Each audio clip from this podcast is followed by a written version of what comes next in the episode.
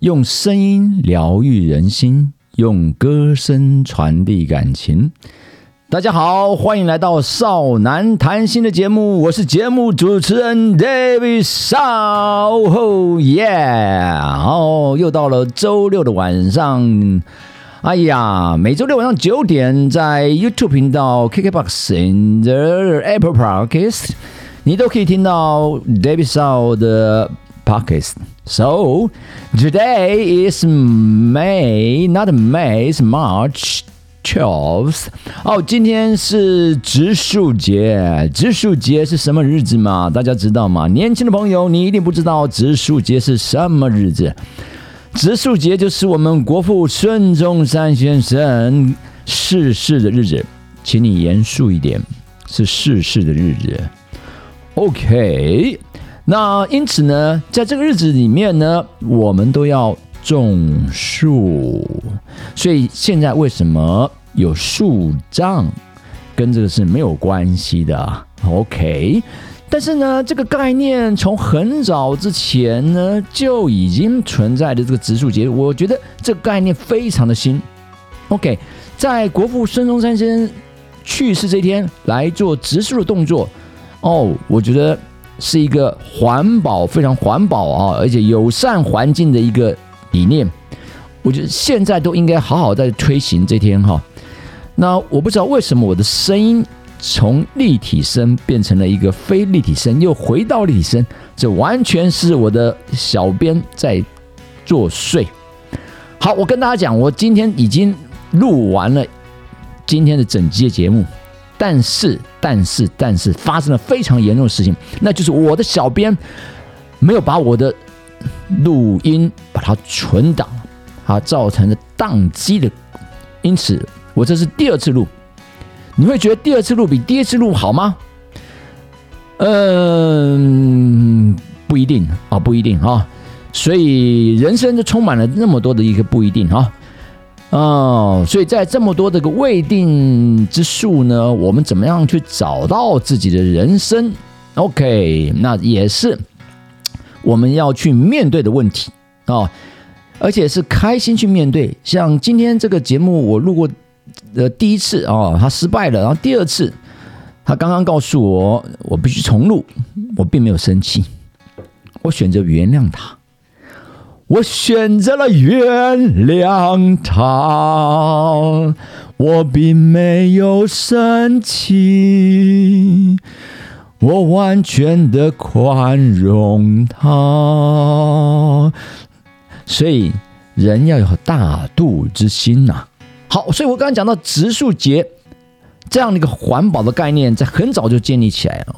哦，我觉得，嗯，应该好好的推广哦。因为怎么样去友善这个地球，友善我们的环境哦，多种点树，不要去乱砍，这个所谓的砍伐森林，对不对？或者盗采森林这些所谓山老鼠哦。那在种植这些树木的时候，也要特别要注意，它能够抓得住一些这个所谓的土壤啊，抓得住土壤啊。那另外呢，我们也不要去啊，在这个所谓的，因为为了。让这个设施呃作物农作物能够快速的生长，而多使用了一些农药啊等等的哈，怎么样去跟这边这些所谓的害虫能够共存哦共存？所以说友善环境的状况下啊，而我们所谓的有机某个程度就是我们共存哦，跟这个生态能够共存。哦，就像现在疫情来临的时候，我们怎么样去跟共存？你不能一天在打疫苗。我刚我昨天看到我的朋友打了第四剂疫苗，吓死我！哦，为什么他打第四剂疫苗呢？他前面打了两剂的高端啊高端，那接着呢再打半剂的莫德纳，啊，接着呢打全剂的莫德纳。哎呦，我的妈咪啊啊！好，那又又有认为说，那有些疫苗哈会会有一些什么后作副作用等等的问题哈，而且副作用什么时候产生我们都不知道，所以与其呢我们去用这些所谓的呃人工的东西去对抗它，不如我们怎么样来跟他和平共处了，好不好？哦，所以怎么样来跟和和平共处？那甚至哦，让我们的生活能回归正常。三月一号开始，终于我们可以不用戴口罩跑步，不用戴口罩运动，对不对？哦，看球赛也可以进去看哦，戴着口罩哦。那回来呢？当然了，我们现在看到的国内的疫情来说的话，控制还算稳定，但是每天国外进来的大概的五十例以上哦。那当然都是要注意的。那有些都要住防疫旅馆啊，或者住这个检疫所啊，或者到医院去等等的哈。好，那回来的人呢，如果没有呃感感染这这个 COVID nineteen 的话，我们是不是能够重新的来面对，就让他居家啊，居家做隔离？嗯，哦，让所有东西回归正常，好不好？哦，所以这是我的一个想法了啊，我是个人的想法哦。那与他共存哦，否则真的是不知道何年何月何时了啊。好，那今天暂时提提到这个地方哈。我今天主题是什么呢？就从不爱跑步的我走向了一个视障陪跑员。好，大家可能有些新朋友没有在，嗯，其实也没有多少新朋友了啊。呃，旧朋友、老朋友都一样啊。旧朋友、新朋友，那。嗯，如果你没有听我前面几集的话，我今天做一个合集。啊，我大概三年前，老婆就叫我呃去跑步哈。对，跑步对我来讲呢，是嗯，我觉得是一种那那个在那个时候对我一种是是一种压力哈，是一种压力。为什么呢？因为你可能四五点要起床啊，起床之后人家都在睡觉，你却要到河边呃夏天冬天去跑步，而且我觉得。呃呃呃，第一点我没办法，呃多睡一点在假日的时候。第二点，我觉得消耗我的体力啊。然后呢，第三点呢，我就觉得跑步也没办法带给我快乐啊。哦，消耗体力的事情，必须早起的事情，那怎么会带给我快乐呢？哈。那在因缘聚会之下呢，在一年多前呢，呃，我不要讲那个细节了。总之啊。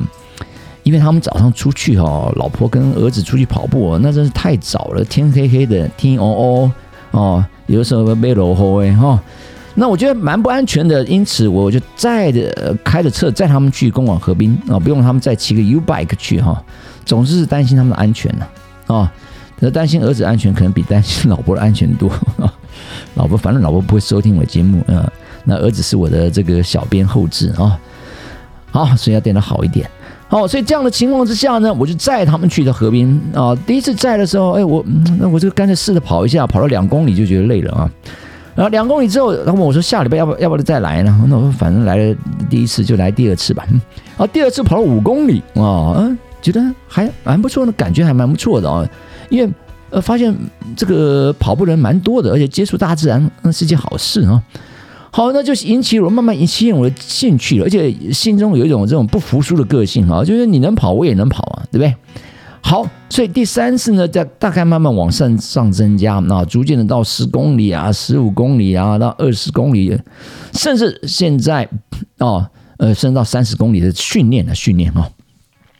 总之呢，就是在这个过程当中，我也曾经想要放弃。我所谓放弃，是不是说放弃跑步，而是说今天如果设定十五公里呢，大概跑十公里就想说，哎，是不是要啊哦就够了哈？今天设定二十一公里呢，可能到了大概十公十五公里呢，就有点撞墙了哈。但是呢，往往就是说，人生当中有的时候要放弃是很简单的几件事情，就是嗯就停下脚步就好了哈。可是问题在心里面的那种。心里面还是会有一些对抗啊，就是当我在告诉学生说永不放弃的时候，可是我就却轻易的放弃，这对我来讲是有的时候我呃是很难接受的哈。所以这样的个性之下呢，呃，我尝试的不放弃，久而久之之后，慢慢那种不放弃的的那种所谓的力量就大过于放弃的力量哈。所以现在在跑二十一公里对我来讲，嗯，我不是说说这很轻松狭狭呃嗯。这个轻松的一小事一件啊，piece piece of cake 啊，那但是就是，呃，没已经没有所谓的放弃这这样的念头在我心里面啊。好，所以现在反而是到了三啊做三十 k 的那个训练的时候呢，呃，哎，可能二十五 k 就想要说啊够了吧，搞够了吧，哦，好，所以这个部分呢，可能会有这样子的一个状况的产生。好。那因此呢，在我前年那跑完之后，应该是前年底哦，因为我前年底那个时候，大概前年的五月份才开始跑步，跑步了大概五个月之后呢，我就觉得我我我我很强了哈，可以跑半马，而且我觉得半马我可以跑在两小时之内。因此呢，我第一次的呃半马的赛事就是长隆马拉松，我记得十月二十五号吧，长隆马拉松。开始哦，就冲出去了，哦，觉得哦，都超越过别人哦。那到了十五公里呢，完全真的是到了一个撞墙期，嗯，就像前辈讲的啊，一个撞墙期哈。那个速度就是很明显的就掉下来哦。我看前面呢用走的，我用跑的哈，但是我跟他速度大概差不多了哦，差不多。那很多的朋友就从我旁我旁从我旁边经过，还甚至我的学生啊，老师加油！你知道那种感受啊，是相当不好的啊。我说不好是蛮蛮难过的哈，蛮沮丧的哈。所以当我以两小时十二分跑回终点的时候，人生第一次半马跑回终点的时候，人家都说：“哎，邵老师很棒啊，很好啊。”但是我的家人就知道我我我这闷不吭声的哈，整个人就是闷闷的，那闷闷的，因为觉得蛮沮丧啊。我自我要检讨一下啊。所以在我检讨之后，我发现怎么样去尊敬赛道哦，尊敬赛事哈。哦，哦那怎么样去？呃，这个在开始的时候能够缓一下啊，缓一下，能够压一下自己的速度哦，能慢慢的再来去做一个调整。所以在第二次，也就是在十二月的时候，嗯，跑呃台北马拉松的半马时候呢，我就用这样的策略去做哈，就在过程当中是蛮享受那个赛道的哦。蛮享受的，压力也不像第一次这么大哦，蛮享受赛道，而且在配速方面也配的呃还还不错哦，还不错。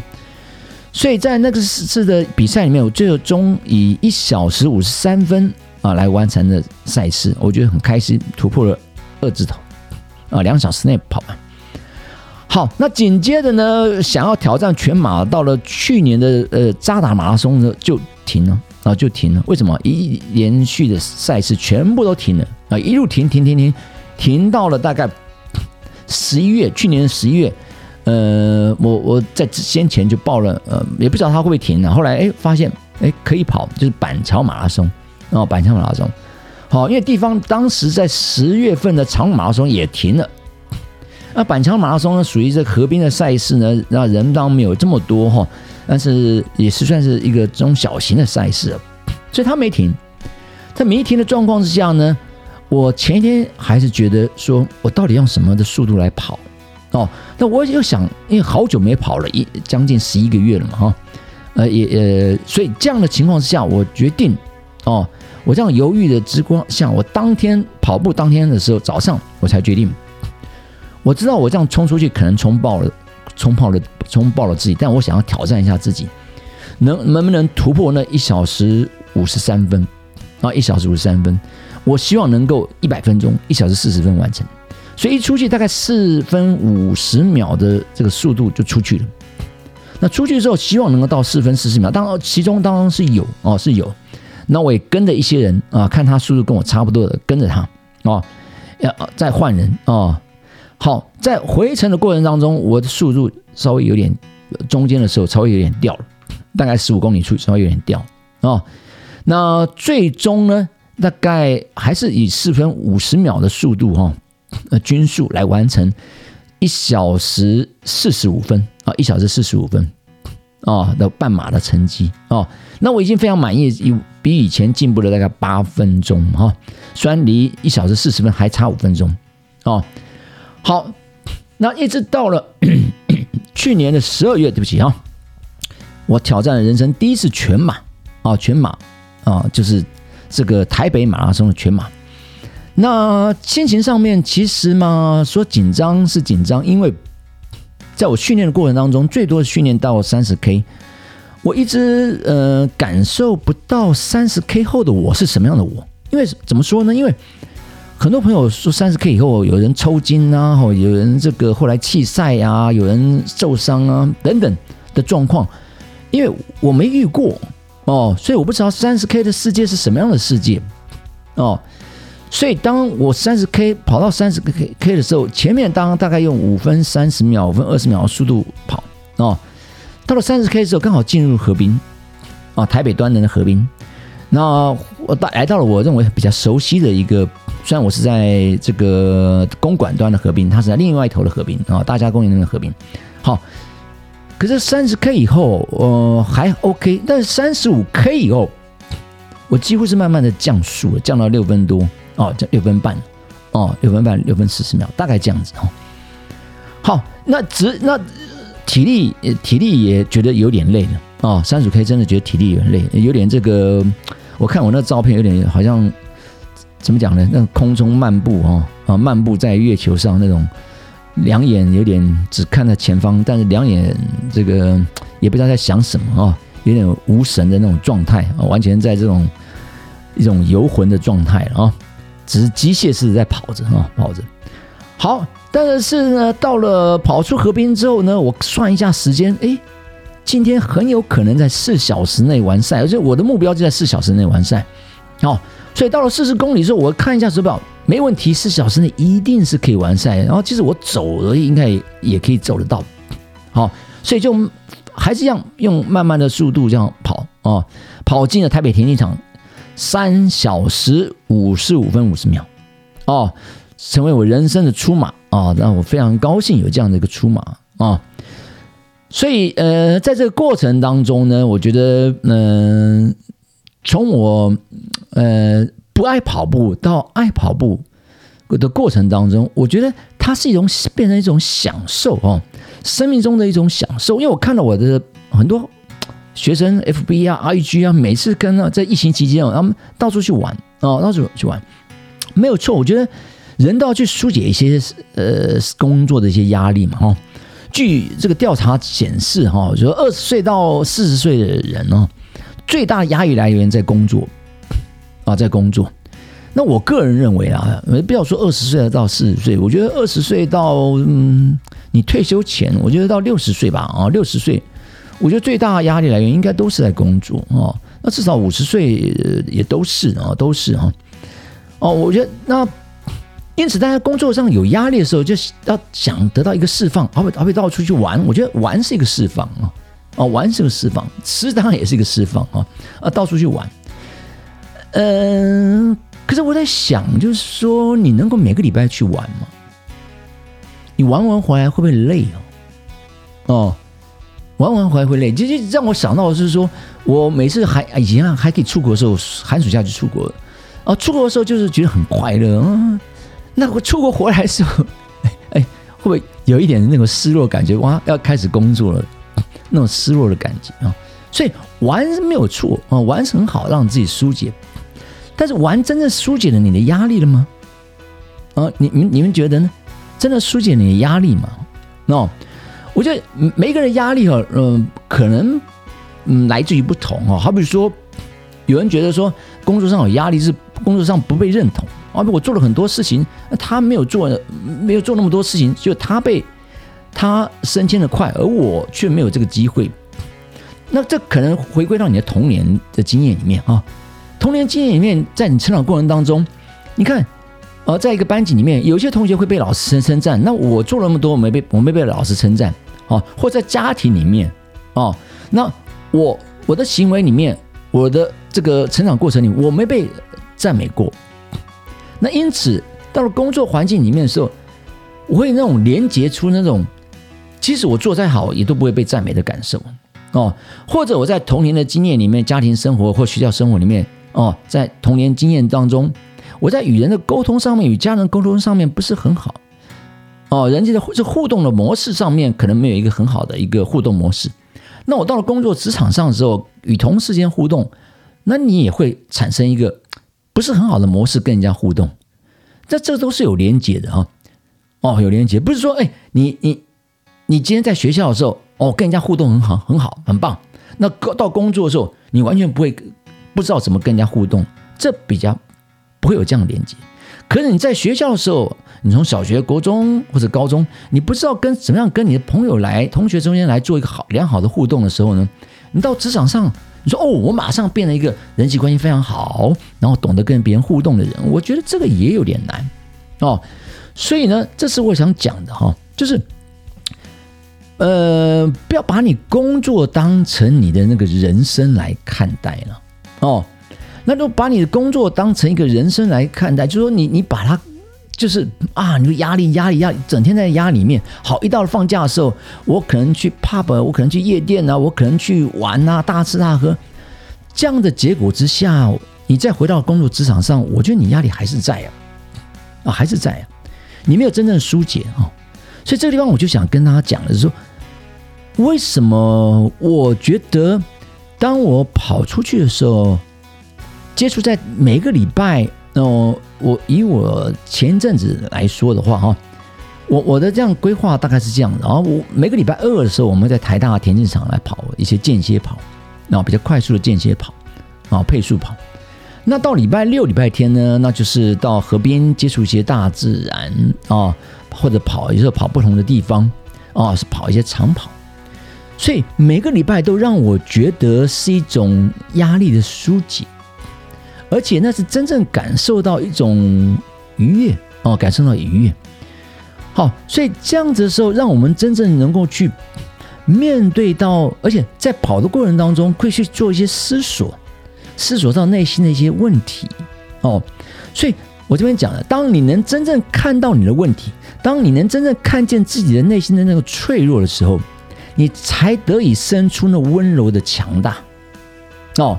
所以，你当你真正去面对你的压力的时候，哦，你你你能够去面对它的时候，你才能生出那温柔的、强大的意志力。怎么样让你能够去克服那个压力？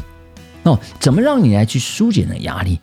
所以，被看见的脆弱会成为你最温柔的坚强。哦，所以当你的那个内心的压力真正，或者你的脆弱真正被你去理解了，真正被你爱过了。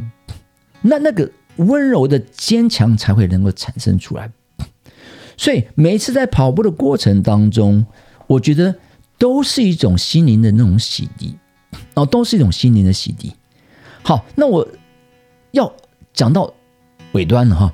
那为什么后来我成为一个呃视障陪跑员？因为我在和平看了很多的视障陪跑者啊，以及视障的跑呃跑者啊跑者。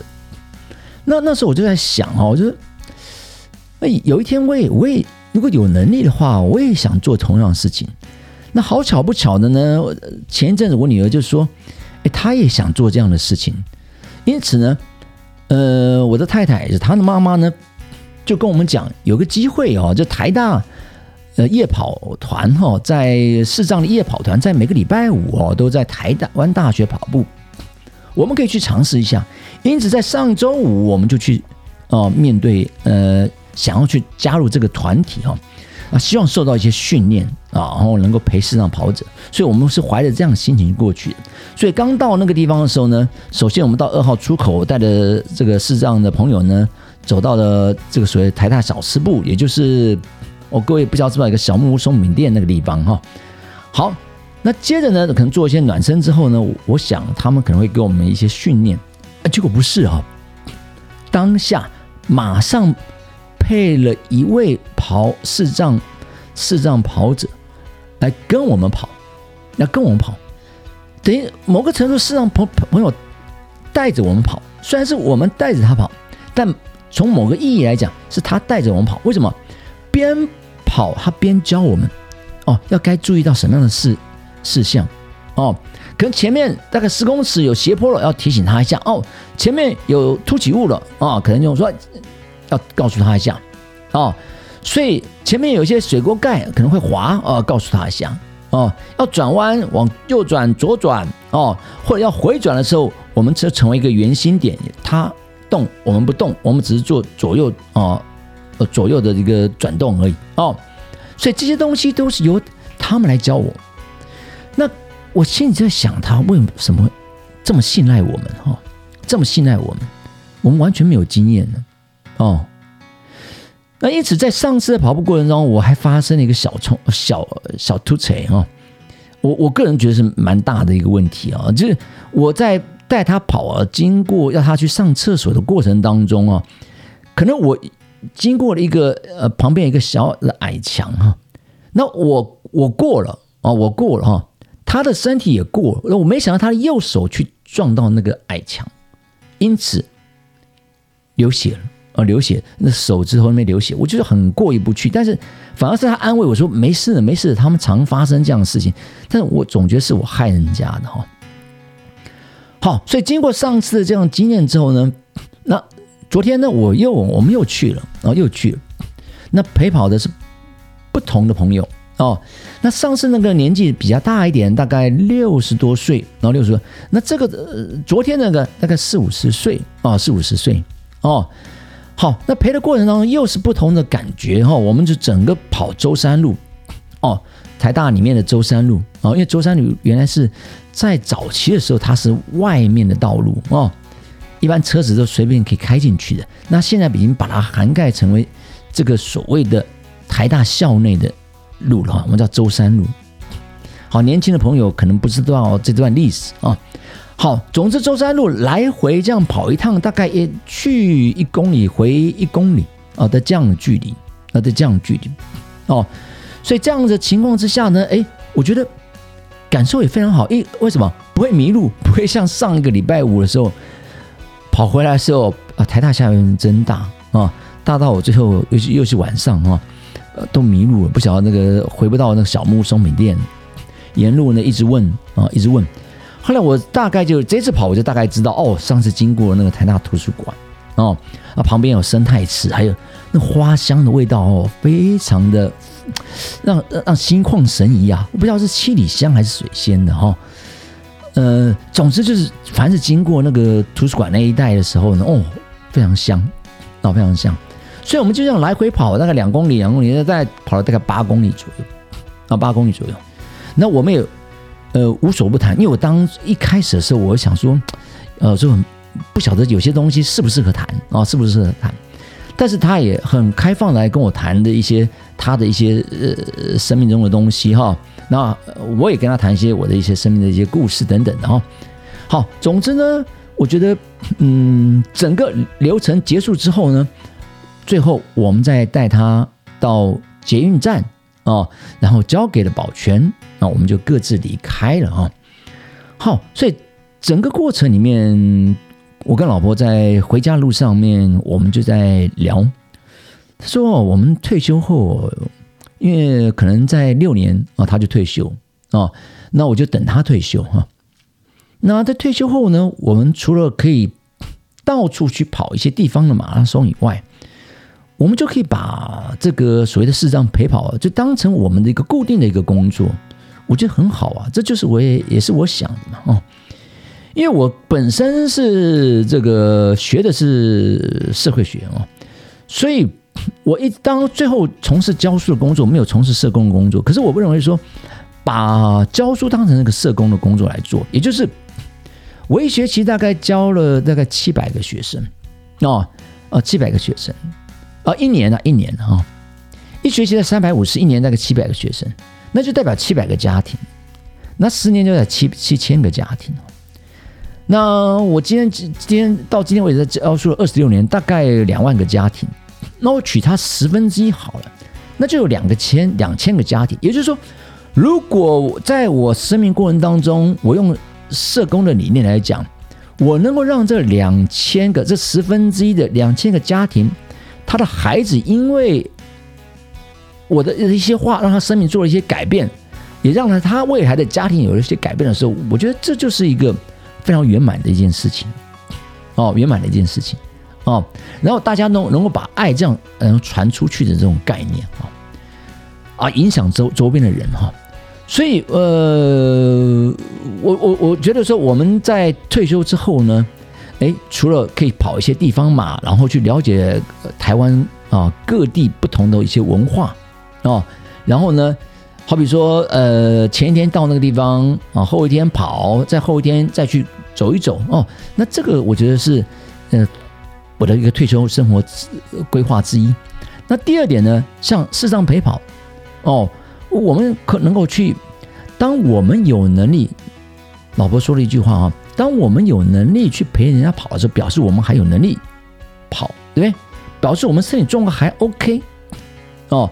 那在这个时候，我觉得我们能够去帮助别人哈，其实你说哎，辛苦了一个礼拜了，到礼拜五晚上还要去做这样的事情，那不是很累吗？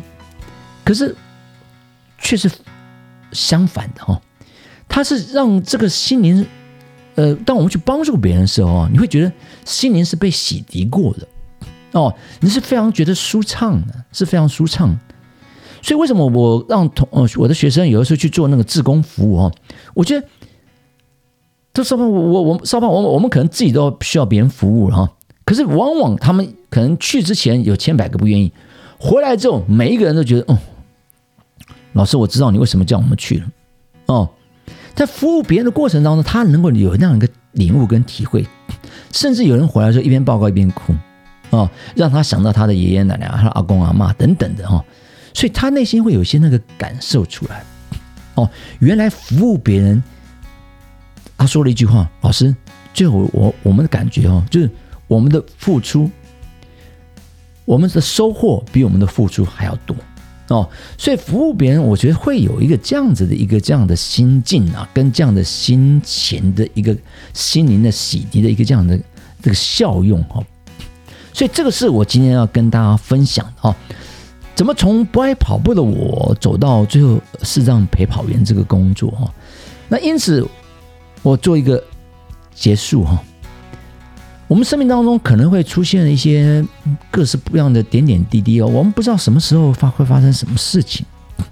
可这段疫情以来，大家都会懂得，呃，多去珍惜身边一些事情，而且我认为多去体验一些你不同的事物。当你去接受。